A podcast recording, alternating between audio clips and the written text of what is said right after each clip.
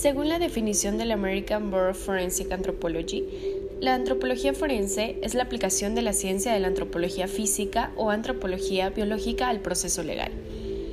El antropólogo forense aplica normas técnicas científicas desarrolladas en la antropología física para la identificación de restos óseos y cadáveres en distintos estadios de conservación, ya sea con alteraciones de índole natural, accidental o intencional. Asimismo, la asistencia para la localización y recuperación de restos humanos e identificación de sujetos vivos. Para Revert, la antropología forense tiene como fines principales el estudio de los restos óseos esqueléticos con el objeto de llegar a la identificación personal, averiguar la causa de la muerte, la data de la muerte, la edad, el sexo, la raza, el estudio de la cavidad bucal y todo cuanto sea posible para proporcionar información a los investigadores policiales para que puedan llegar a la identificación del sujeto. Además, la antropología forense estudia el sujeto vivo y sus características biotipológicas, así como su posible relación con los hechos delictivos.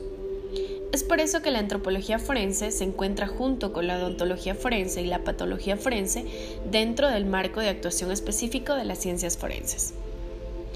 Según Krogman e Iskan, trata la antropología forense de toda la reconstrucción de la biografía biológica ante mortem, incluyendo el intento de reconstrucción de la forma de vida de la víctima hasta el momento de su muerte. Al igual que la medicina legal y forense, y por ser una rama dentro de esta, la antropología forense intenta determinar, en primer lugar, la, la identificación en este caso del sujeto, y posteriormente el diagnóstico de la muerte, la data y todas las circunstancias que ocurrieron en el momento de la misma. Para poder llegar a la identificación del sujeto, uno de los primeros parámetros a determinar es la edad del mismo a partir de sus restos óseos, diferenciando si se trata de los restos de un individuo adulto, infantil o infanto juvenil, para a partir de aquí determinar el sexo, la data y las causas de la muerte. Entre los métodos utilizados por el antropólogo forense para dar con la determinación de la edad de un individuo por sus restos óseos, la radiología juega un papel fundamental por la información que aporta sobre los huesos. Esto hace que las técnicas radiológicas resulten igualmente válidas para la determinación de la edad tanto de individuos vivos como de individuos fallecidos. La antropología surge en España en 1860 por la influencia que ejercen los primeros investigadores españoles, Paul Broca, que es un antropólogo francés creador de la antropología física, siendo en 1864 cuando Pedro González de Velasco constituye la Sociedad Española de Antropología y poco más tarde el Museo Antropológico Nacional. Es en 1884 que se crea el Museo y Laboratorio de Craniometría, gracias al trabajo de Federico Oloriz y Aguilera, que convierte toda esta colección no solo en una de las más numerosas de Europa, constando con más de 2.500 piezas, sino también referente a uno de los grandes estudios antropológicos. En esta misma época, a partir de 1880, surgen las primeras publicaciones de antropología criminal, influenciadas por las aportaciones de la Escuela Italiana de Antropología Criminal y la Antropología Jurídica Francesa. Ahora bien, dentro de la orientación actual de la antropología forense, es a partir de la Segunda Guerra Mundial con los trabajos entre Stewart en 1979, Krogman e Iskan en 1986, en España Reverte en 1991, cuando se llega a instaurar las reglas de trabajo de la antropología forense como ciencia que trata de establecer a partir del estudio de los restos óseos todo cuanto sea posible para la identificación, el establecimiento de la data, la causa de la muerte y cualquier otra circunstancia que pueda tener relevancia en el ámbito judicial. Herramienta que hoy en día se sigue utilizando para la investigación, en este caso de la antropología forense, los restos óseos y demás, y que obviamente por la el pasar del tiempo se ha ido avanzando y ha ido mejorando los elementos de investigación. Recogida de los restos y traslado al laboratorio. Ante el hallazgo de un cadáver esqueletizado, objeto de estudio mediante técnicas de antropología forense, es conveniente seguir un protocolo de actuación con el fin de obtener la máxima información que nos ayude a una solución. Este protocolo contempla la recogida, el envío al laboratorio y tratamiento de los restos óseos. La recuperación debe hacerse con la misma minuciosidad que la búsqueda que se hace en el lugar de un delito. Aunque debe realizarse con técnicas especiales, se debe dejar constancia de la fecha, el lugar, la hora de comienzo, terminación de la recogida o la exhumación de los restos. Primeramente, la recogida de restos óseos. Debemos indicar que esta fase dentro del estudio del caso de antropología forense es muy importante ya que una vez retirado el cuerpo del lugar va a ser imposible reconstruir la escena en su forma original. Es por eso que se distinguen tres supuestos. El primer supuesto es en los casos en que los restos cadavéricos aparecen en superficie. En estos casos, el hallazgo de los restos suele ser accidental y deberán plantearse las siguientes tareas para poder evitar que se produzca una mayor alteración. Primeramente, aproximarse al área cuidadosamente. Como segundo punto es acordonar al menos 10 metros alrededor de la mayor concentración de huesos. Siguiendo a ello, no se debe dejar que entre nadie que no tenga algo específico que hacer. También no se puede tocar los restos, ver si son humanos, si son animales, etc. Como quinto punto tenemos retirar la vegetación excesiva sin alterar la escena, fotografiar la escena sin tocar los huesos y utilizando un testigo métrico o un objeto de dimensiones conocidas y extrapolables. También es muy importante cuadricular el área con procedimientos técnicos, tomando como punto de referencia para construir la cuadrícula un accidente, en este caso, del terreno fijo e inamovible. Como otro punto, es muy importante marcar con banderas o listones el campo y señalar en la cuadrícula lo más importante. Fotografiar también los hallazgos y recogerlos en bolsas o cajas que deben ir debidamente rotuladas. También es importante hacer un inventario de todas las operaciones y hallazgos realizados, la búsqueda cuidadosa de restos perdidos y el examen para ver si existen huellas de, animales, en este caso en los huesos, que puedan posteriormente ayudar a la investigación. Tras toda la recogida de los huesos, toda el área colindante debe ser excavada y cribada esto es inspeccionar partícula a partícula el sedimento, que se puede usar también para ello el lavado y separación en fracciones de distinto tamaño en cribas apropiadas. También es muy importante recoger muestras del suelo del área donde se sitúa el cuerpo o algún hueso importante y a cierta distancia del mismo, ¿no? Con destino obviamente a ser estudiadas en el laboratorio. Y como último punto dentro de esta premisa es recoger los objetos personales que puedan aparecer o cualquier objeto extraño que pueda ayudar en la investigación posterior, anotando las cuadrículas en las que aparecen. Otro supuesto muy importante son los casos en, en los que los restos cadavéricos aparecen enterrados. En estos casos, el hallazgo puede deberse a una declaración policial o judicial sobre el lugar en el que se haya enterrado a la víctima o bien eh, fortuitamente porque se remueva el terreno. En caso de sospecha de enterramiento de un cadáver, Krogman señalaba una serie de pautas para la búsqueda de un enterramiento. Eh, como primer punto manifestaba que las modificaciones en la vegetación eh, debidas a la excavación del terreno, en este caso, eh, se hace una consolidación del terreno.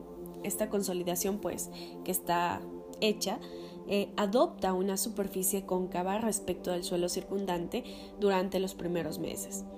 La profundidad y duración de la depresión varía según el tipo de suelo. Por ejemplo, cuando el suelo es arenoso, cerca de lagos o ríos, esta depresión puede desaparecer antes. Y si la zona corresponde a un clima desértico, la depresión dura más tiempo. Dada la ausencia de lluvias que puedan alterarla, y eh, también si se trata de una tierra de cultivo, obviamente la búsqueda es mucho más difícil. Como segundo punto, Krogman manifestaba todas las modificaciones en el suelo. Al excavar la fosa se produce una mezcla de las capas más superficiales del suelo con las más profundas, con lo que la colaboración de la superficie es diferente. Si la, localización del lugar de terreno es conocida solo vagamente y la simple inspección del terreno no aporta datos suficientes, se hace preciso el uso de instrumentos de búsqueda. Aunque suele ser eh, de utilidad el uso de detectores de metales, uno de los métodos que más se ha empleado con éxito en enterramientos individuales, en este caso es el llamado Ground Penetrating Radar. Este método utiliza señales electromagnéticas que son reflejadas por el terreno según su contenido en agua. El emisor y el receptor se cruzan por la región de interés produciendo una imagen bidimensional, mostrando así un retraso respecto a la distancia horizontal. Este retraso es proporcional a la profundidad, en este caso del enterramiento. Los cuerpos que han sido enterrados en suelos de estratigrafía simple en este caso, puede ser identificados por el patrón de las ondas de reflexión causado eh, por el contraste entre el relleno y el suelo circundante intacto. Así se observa un patrón hiperbólico en la gráfica, y este método pues produce los mejores resultados en suelos arenosos y muy resistentes y sobre todo es menos efectivo, eh, también hay que entender, que en suelos arcillosos. También Krugman señalaba que los buenos resultados del magnetómetro de protones puede usarse para determinar la presencia de objetos de hierro, hoyos y zanjas y cualquier otra alteración que se produzca. Otro de los instrumentos que comenta este mismo autor para detectar la presencia de un cuerpo en el suelo es el uso de un equipo de detección de metano, que se forma, como sabemos, en la descomposición de los cuerpos. Finalmente, el detector remoto que realiza las fotografías de infrarrojos normalmente desde aviones es una técnica muy cara que se basa en la detección de calor generado por los cuerpos en descomposición de los tejidos y la diferencia de temperatura del terreno, en este caso de enterramiento, como resultado de la, de la compactación y alteraciones de la vegetación y el suelo. Esta técnica en sí detecta también cualquier artefacto que exista, como puede ser un mueble, coches antiguos y materia en descomposición. Una vez descubierto el enterramiento, debemos tener en cuenta ante qué tipo de enterramiento nos encontramos. Ah, es por eso que varios autores, entre ellos Rodríguez, ha distinguido varios tipos de enterramientos. Primeramente tenemos el individual o mezclado eh, donde hablamos que en una fosa puede contener los restos mezclados de dos o más personas enterradas en la misma tumba. También tenemos el enterramiento aislado o adyacente. En este caso, si las fosas son aisladas y separadas unas de otras, la excavación se realizará como cualquier otra. Y si las fosas son adyacentes, debemos tener cuidado ya que comparten una pared. Otro tipo de enterramiento es el primaria o el secundario. En este caso, una fosa primaria es aquella que acoge originariamente al difunto y secundaria cuando los restos se depositan originariamente en otro lugar y luego se cambian a la fosa. Y otro tipo de enterramiento que tenemos es el inalterado o alterado. En este caso, un entierro inalterado no ha sufrido cambio, salvo por los procesos naturales, desde el momento del entierro primario. Un entierro alterado es aquel que ha sufrido alguna alteración por la intervención humana, que se considera que todos los entierros secundarios en este caso están alterados. En cualquier caso, hay que tratar de recuperar toda la información posible del enterramiento, siendo preciso para ello seguir un protocolo. Primeramente, acordonar el área Segundo, establecer una cuadrícula, fotografiar y marcar la localización de la tumba o tumbas sospechosas de los huesos y de los artefactos.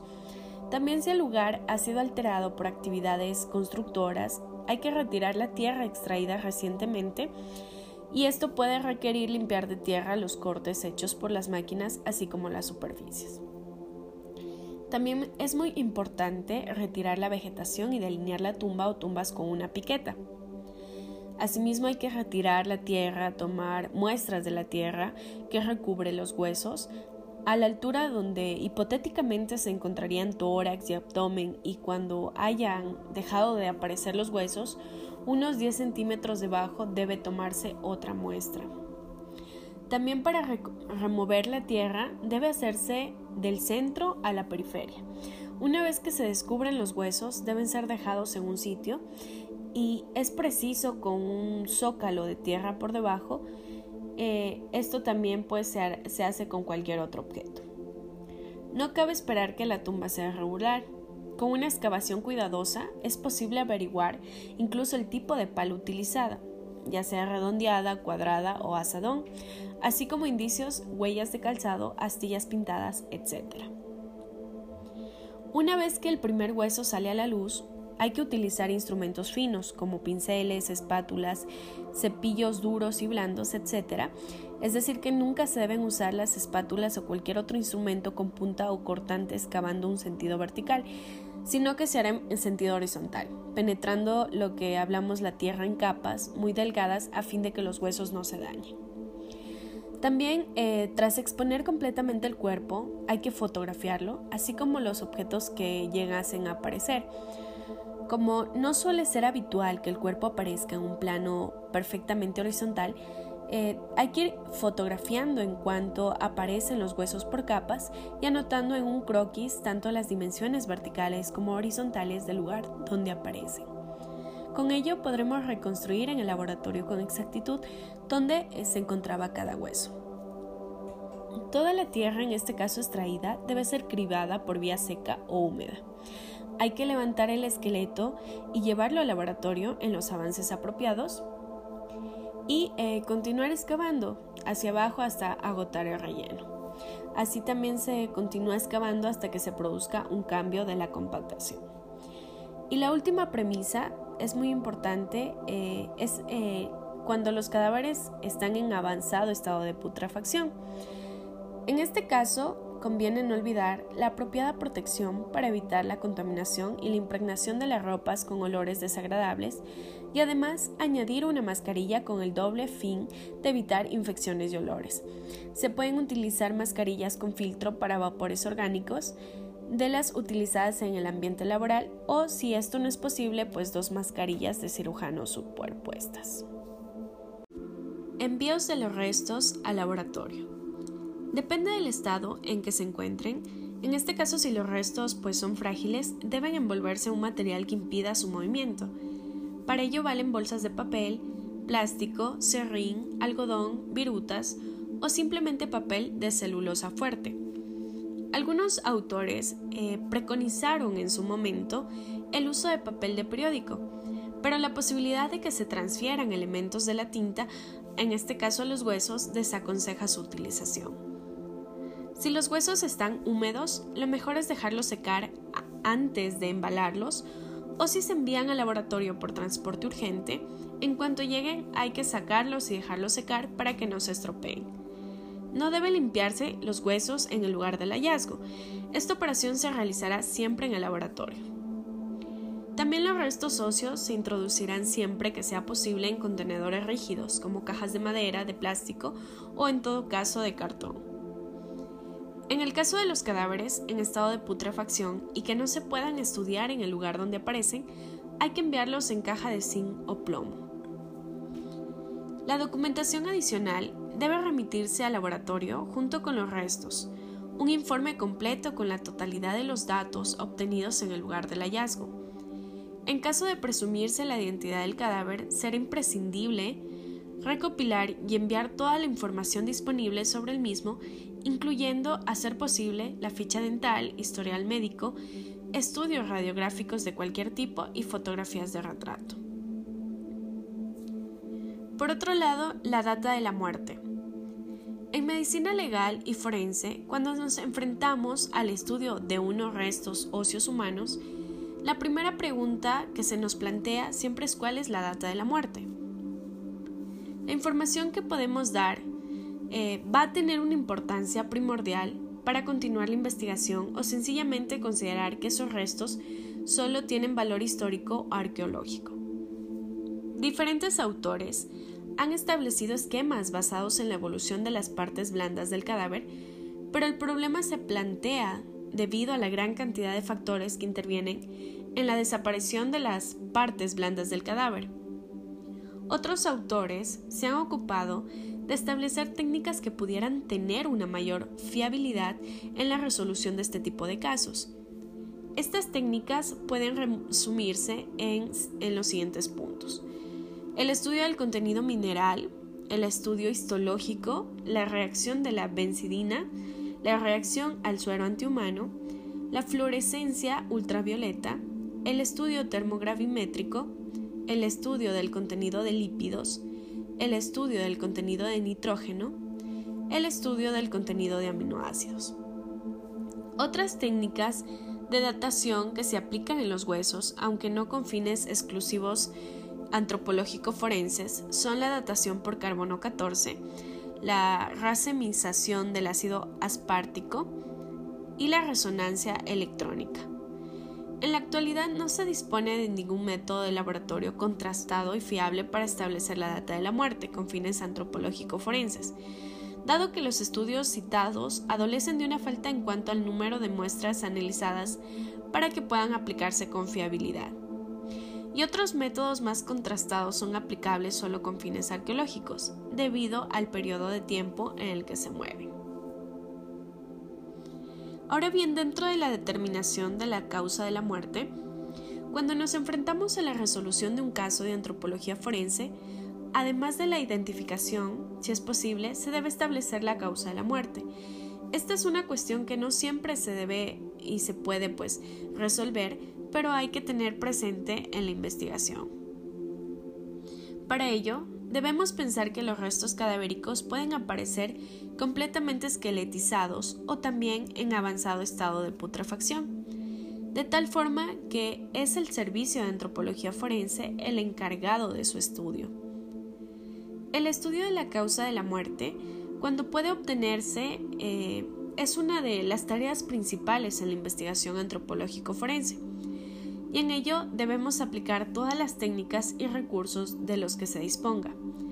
La conservación de los cadáveres, la momificación, la saponificación o conservación por frío nos va a permitir en muchas ocasiones poder establecer este diagnóstico y en otras ocasiones serán las manifestaciones óseas macroscópicas como pueden ser traumatismos, quemaduras, etc. Y finalmente, en aquellos casos que exista sospecha de envenenamiento por venenos eh, minerales, deberemos extraerlos y cuantificarlos en los huesos cuando el cadáver se encuentre esqueletizado.